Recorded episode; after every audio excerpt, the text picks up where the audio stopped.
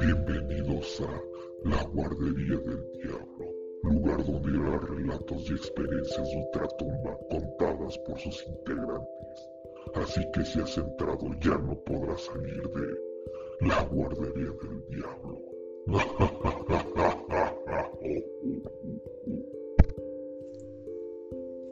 Buenas noches, bienvenidos a otro episodio más de La Guardería del Diablo. En esta ocasión les traemos, unas historias paranormales, cortas pero muy buenas. Este, y pedimos una disculpa porque no hemos podido grabar debido a que los integrantes vivimos en diferentes estados de la República y hemos tenido mucho trabajo pero nos dimos nos hicimos un espacio para que cada quien grabara sus experiencias paranormales y mandarlas. Y pues se hizo esta recopilación. Y pues ya esperamos grabar el siguiente fin de semana juntos ahora sí en vivo. Y ya de ahí por semana tener un episodio de este podcast. Y pues sin más que decir a continuación les dejo la historia de nuestra amiga Nancy Hola, buenas noches chicos a todos y a los que nos escuchan. Pues la historia que tengo es una pequeña historia que, que me pasó hace aproximadamente unos 10 años. Mi abuela tiene una, una casa en Cuautla, Morelos, mucha gente tal vez lo, lo ubique. En una ocasión nos fuimos en Semana Santa a quedar allá tíos, primos, yo y la abuela, pues al ver que éramos demasiadas personas, pues nos consiguió una casa de campaña grandísima para unas 10 personas. El chiste es que llegó la noche, nos metimos a la casa de campaña, los tíos, los primos, yo, y estábamos cotorreando, todo bien padre, y uno de mis tíos se quedó dormido en su camioneta al lado de la casa de campaña. Todo normal, cotorreando, y en una de esas, del lado donde estaba la camioneta donde mi tío se quedó, pues escuchamos unos ruidos. Sin broncas pensábamos que era él. Pero en una de esas escuchamos ya un ruido un poco mayor y hagan de cuenta que la casa de campaña tenía pues como unas ventanitas, pero no necesariamente que se veía hacia afuera, sino solamente una tela un poco más delgada, pero no se veía hacia afuera. Entonces, en un, eh, así en un solo, en un rápido momento, se llegó a ver la silueta de perfil de un hombre. No bueno, yo fui, yo lo sé, todos lo vimos, pero yo fui quien le dijo tío pensando que era el tío de la camioneta. Le dije tío y no, no era él. Simplemente la, se veía una silueta de perfil, se veía claramente que era un hombre, pero llegó un momento en que esa silueta se volvió hacia la casa de campaña como viendo hacia adentro y de repente ya no hubo nada. Se desapareció y pues nadie quiso salir obviamente para ver quién era, qué era o por qué.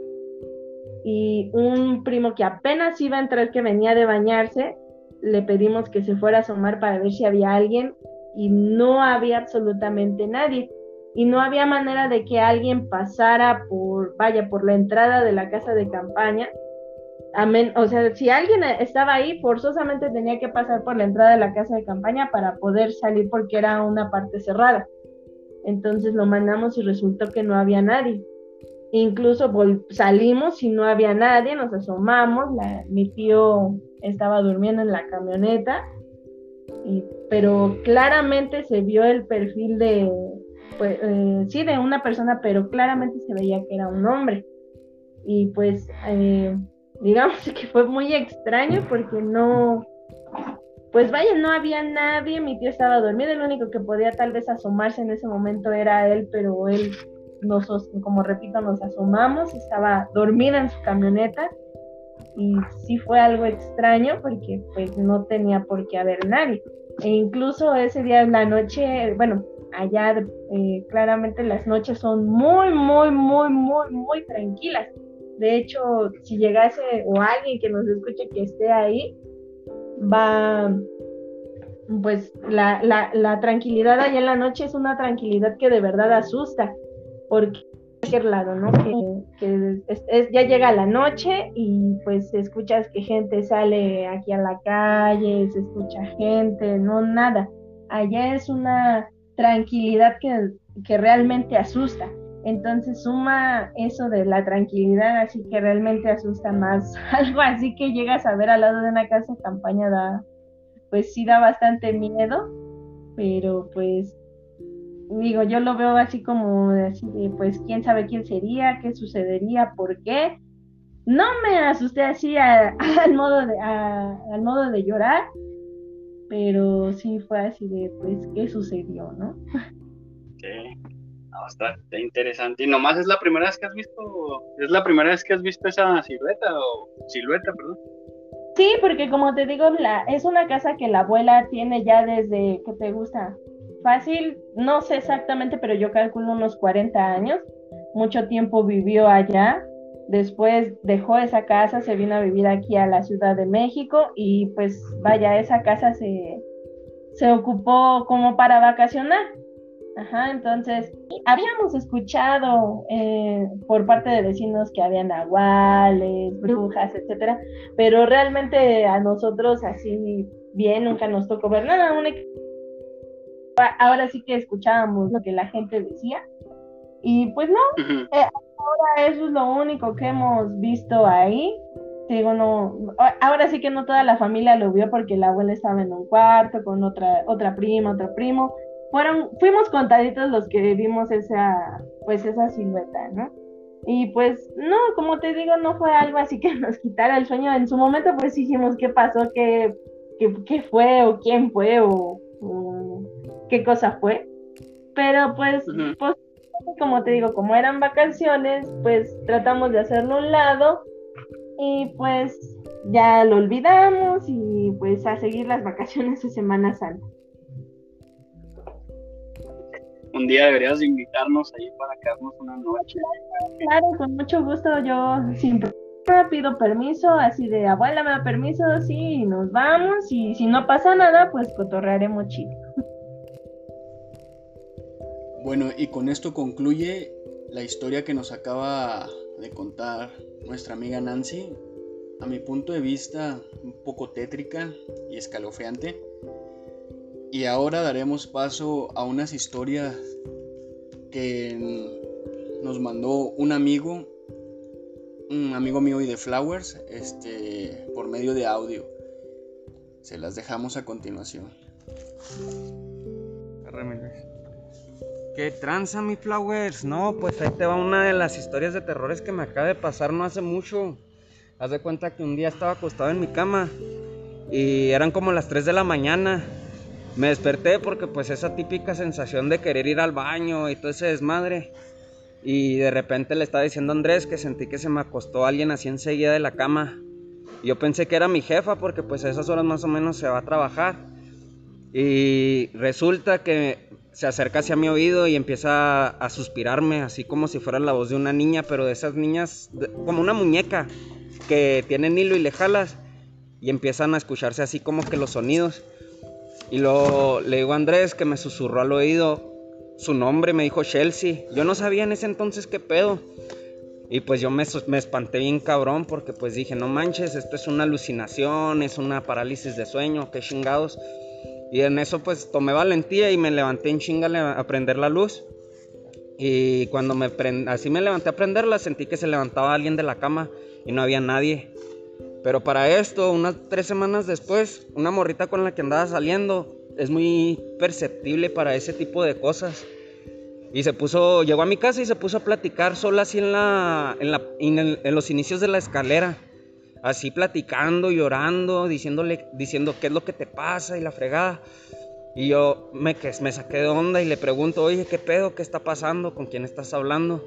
luego me dice, estoy hablando con una niña que necesita que guíe su camino. Ponle una veladora, se llama Chelsea. Me dijo que está perdida, pero necesita una luz que pueda para poder descansar en paz.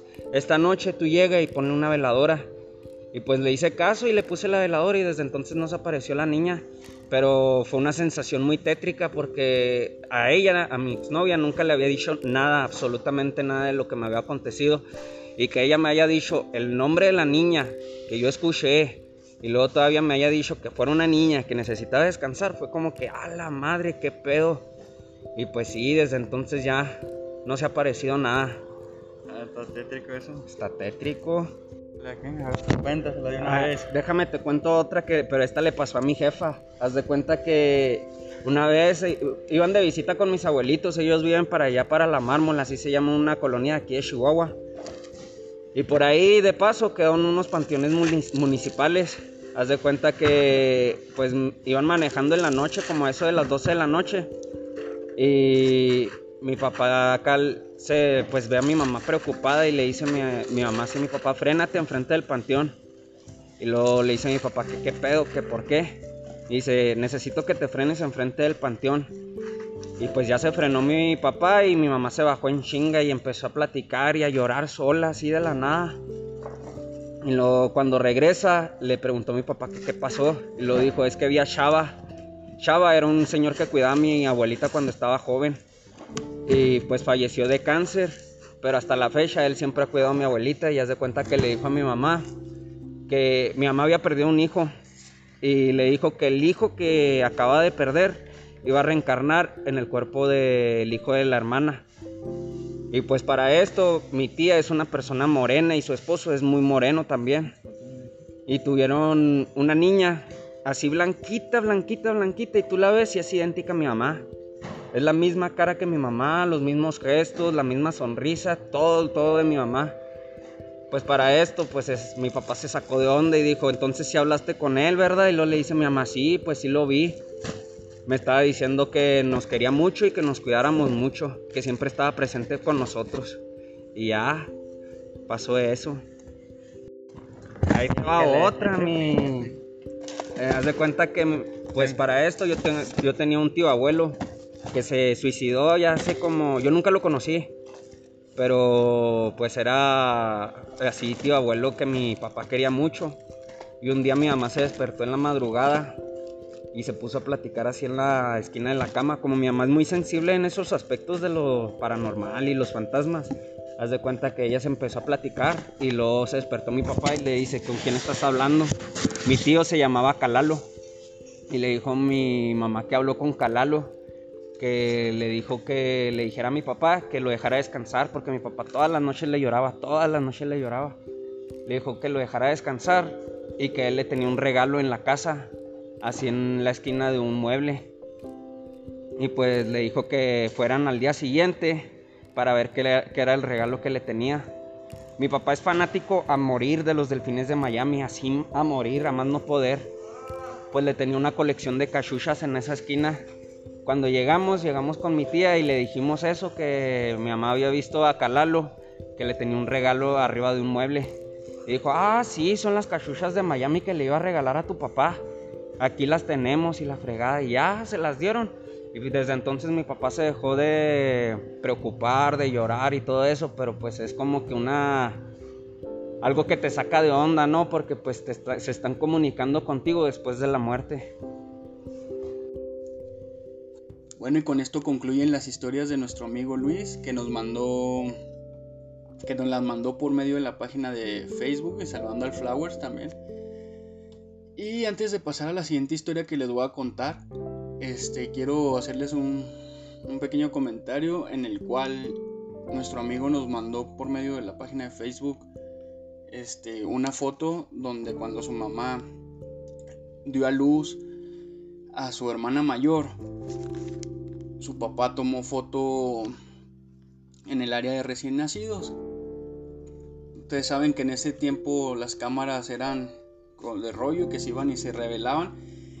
Y al momento de revelarla, oh sorpresa, que en el cristal se ve reflejado, más bien como si se hubiera puesto allí una enfermera. Esta foto se las voy a dejar en la página de Facebook y en nuestro TikTok este, que pasemos como la guardería del diablo. Y, y si ustedes le hacen más zoom en el reflejo, en el espejo que se ve hacia el fondo o en el reflejo, se alcanza a ver otra, otro estilo de cara. Este, pero pues ahí se los vamos a dejar en nuestra página de Facebook y en nuestro TikTok para que pasen a verla. Y pues sin más que decir, pasamos a la siguiente historia que les voy a contar. Bueno, la historia que les voy a contar en esta ocasión trata de cuando vivía yo en, Ciudad de México y trabajaba en el Deportivo de Xochimilco. En esta ocasión me tocó cubrir a un, amigo que era velador de la alberca. Este, ese día me tocó cubrirlo de 12 hasta el amanecer, pero ya eran como las 3 de la mañana y yo me había quedado dormido en la oficina. Había cerrado todo, accesos de la alberca, todo, todo, estaba todo cerrado y era la única persona que estaba ahí. Entonces me quedé dormido y lo... Al momento de despertar porque me andaba el baño, este no me podía mover. Literal, o sea, estaba paralizado. Muchos lo conocen como parálisis del sueño, valga la, vaya la redundancia y otros como cuando se te sube el muerto. Este, abrí los ojos, pero no podía ni hablar ni mover. Mi mirada estaba, estaba hacia donde estaba la puerta. Yo, yo había dejado las llaves pegadas, entonces las llaves se empezaron a mover. No había, no hacía aire, la oficina era completamente cerrada, no había ventanas. Y al momento, ya cuando pude moverme, pues abrí la, la oficina, me salí agitado, cansado, muy extraña sensación. Y me di cuenta que está abierto el acceso de, de hombres.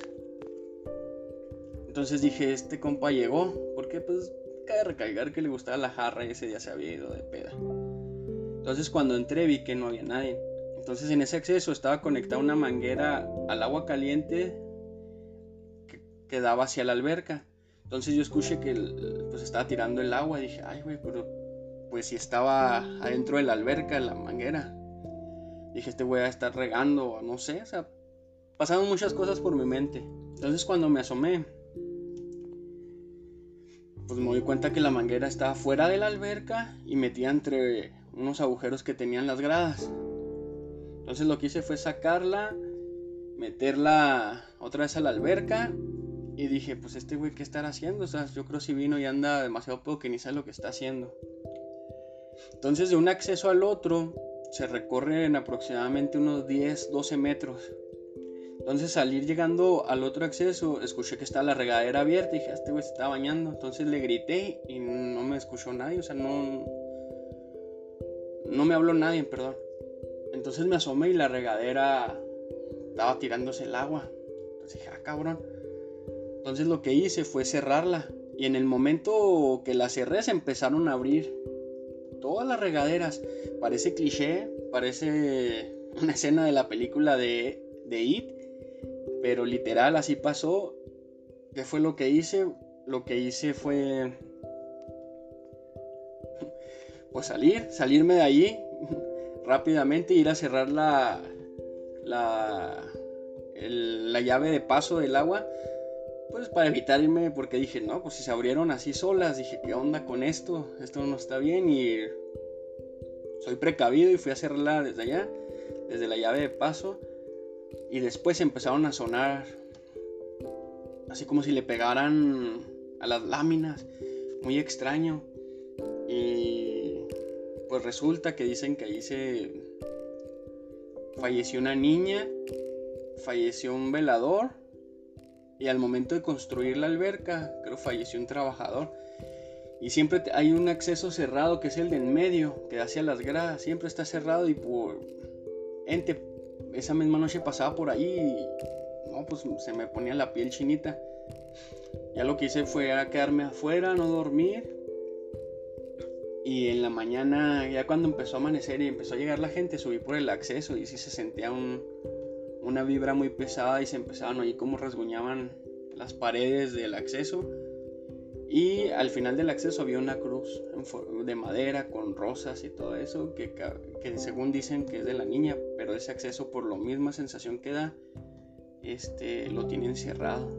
Entonces a raíz de ahí me empezaron a pasar pues más cosas así de ese grado, de ese estilo, que dije, pues hasta aquí. Este, y pues no me dejará mentir mi amigo Flowers, que él es el velador de. Adentro del deportivo hay un. Hay un mercado de plantas y él es el velador de ahí del mercado de plantas y trabajador de ahí, tiene su puesto. Y él ha pasado más cosas con el velador nuevo que está ahí. más tétricas. Este, y pues esta es mi pequeña historia. Y pues la verdad es que esa, esa vez sí no supe qué hacer. O sea, primero la parálisis que me dio del sueño, se me subió el muerto y luego todo esto. Fueron muchas sensaciones que al día siguiente entré con la Biblia porque me dijo mi mamá que rezara, pero parecía que eso como que les molesta a este tipo de entes o de cosas que están allí, porque no podía avanzar más de la mitad de la, de la alberca sin que se me trabara la lengua. Sentía, me sentía pesado, entonces lo que me dijeron una persona que está ahí conmigo, que dejara de rezar y que mejor pues ya intentara no, no molestar a esas personas de ahí. Y pues que si está un poco tétrica. Y esta pues es mi, mi pequeña historia que les dejo ahí, espero les guste. Y sin más que decir,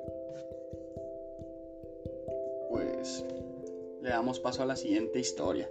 Esta historia nos la cuenta nuestro amigo Flowers. Bueno, pues ahora les voy a contar una historia que me, que me, me platicó mi abuelito. Ahora sí, esta historia no es mía, me la contó mi abuelo. Mi abuelito era de la Sierra de Orizaba, Veracruz. Este, y pues por allá pues existen muchos, muchas leyendas o historias de nahuales. Este, mi abuelito era pues campesino y trabajaba la, la madera, hacía tablas, carbón y todo eso, todo lo relacionado con madera. y este y pues acarreaba su, bueno, en ese entonces pues no, no había camionetas, camiones, nada de eso por allá, por el pueblo, sino que bajaban su, madera en bestias, este, no ofendiendo a los presentes, ¿verdad? Utilizaban mulas, machos, burros, caballos, este, entonces, este, pues él, él tenía 12 mulas y un burrito. En las mulas, pues, acarreaba la, madera y en el burrito, pues, él iba montado. Entonces, de regreso, pues, a mi abuelito le, le gustaba el trago. Entonces, él amarraba todas las mulas al burro y el burro, pues, las, las llevaba hasta la casa de mi abuelo.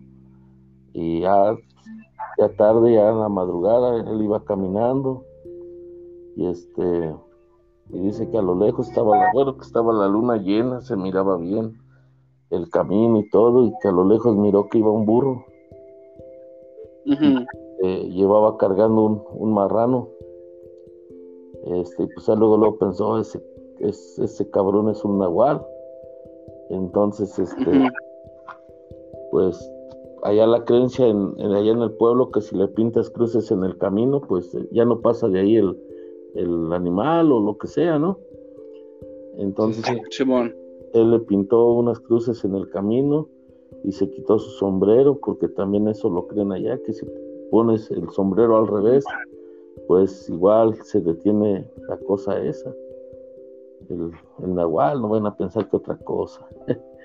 y este, pues sí, dice que llegó el, el animal hasta donde, hasta donde él había pintado las cruces y pues ahora sí que nada más se quedaron mirando de frente uno al otro y que este pues tuvieron un buen rato así hasta que este animal ahora sí que el burro le, le dijo ya cabrón pues, quítame lo que me pusiste en, el piso porque pues este el marrano está pesado dice la verdad ya quiero llegar a, la casa mira yo soy fulano mañana ahorita voy a llegar voy a matar el marrano voy a hacer chicharrones y voy a ahora sí tener carne fresca. Mañana vente a la casa y pues agarras la carne que tú quieras, pero ya quítame lo que me pusiste en el, en el camino. Entonces dice mi abuelito que con el pio pues borró las cruces y levantó su sombrero. Este, pues ya se fue el, el, burro cargando el marrano y él también siguió su camino. Este, al otro día temprano, pues medio crudo y todavía o, medio briago y crudo. Este como pues no tomo, no sé qué sea eso. Ahí el Ashiro a lo mejor nos lo puede decir. Este dice que se acordó de, este animal, pues. Eh, y que pues sí, se fue a, la casa de esta persona que supuestamente era el Nahual. Sí, dice que cuando llegó pues estaba haciendo los chicharrones esta persona y que este le dijo, ya, dice, métete ahí a la casa, ahí está la carne colgada, pues agarra la que quieras, pues. Y si aquí ya te, ya te, te aparté unos chicharrones para que llegues ahorita, te hagan una salsita y, y eh, almuerces rico y te la cures, pues. Y dice que pues mi abuelito entró a la casa y agarró una pierna de carne, pues, del cerdo y agarró los chicharrones que le dio esta persona y se los llevó. Pero que llegando a su casa, los chicharrones se los aventó a los perros. Y pues la carne, como él escogió, pues ahora sí que. O sea, luego, luego se, imaginó que, la que los chicharrones estaban envenenados. Y este. La carne, pues él escogió, no, no había manera de que envenenara toda la carne de esta persona, ¿verdad? Y dice que para la pues para, la tarde todos los perros muertos. O sea, lo que quería, quería esta persona matar a mi abuelo para que no dijera que esa persona era igual. ¿Eh? Ahora sí que eso fue lo que lo que nos, nos platicaba mi, mi, abuelito, porque pues sí, él tenía bastantes historias, al igual que yo. Este, pues, le sucedían cosas paranormales y más allá en, en la sierra de Orizaba, que allá sí está canijo, ¿eh? Allá sí se mira cada cosa que, ¿para qué les cuento? Y pues esa historia, este, nos la contó él y pues yo se las comento a ustedes, se las comparto a ustedes para que pues pasemos un, un, rato bien, ¿no? Un rato agradable aquí compartiendo historias. Y pues es todo de mi parte. Hasta la próxima.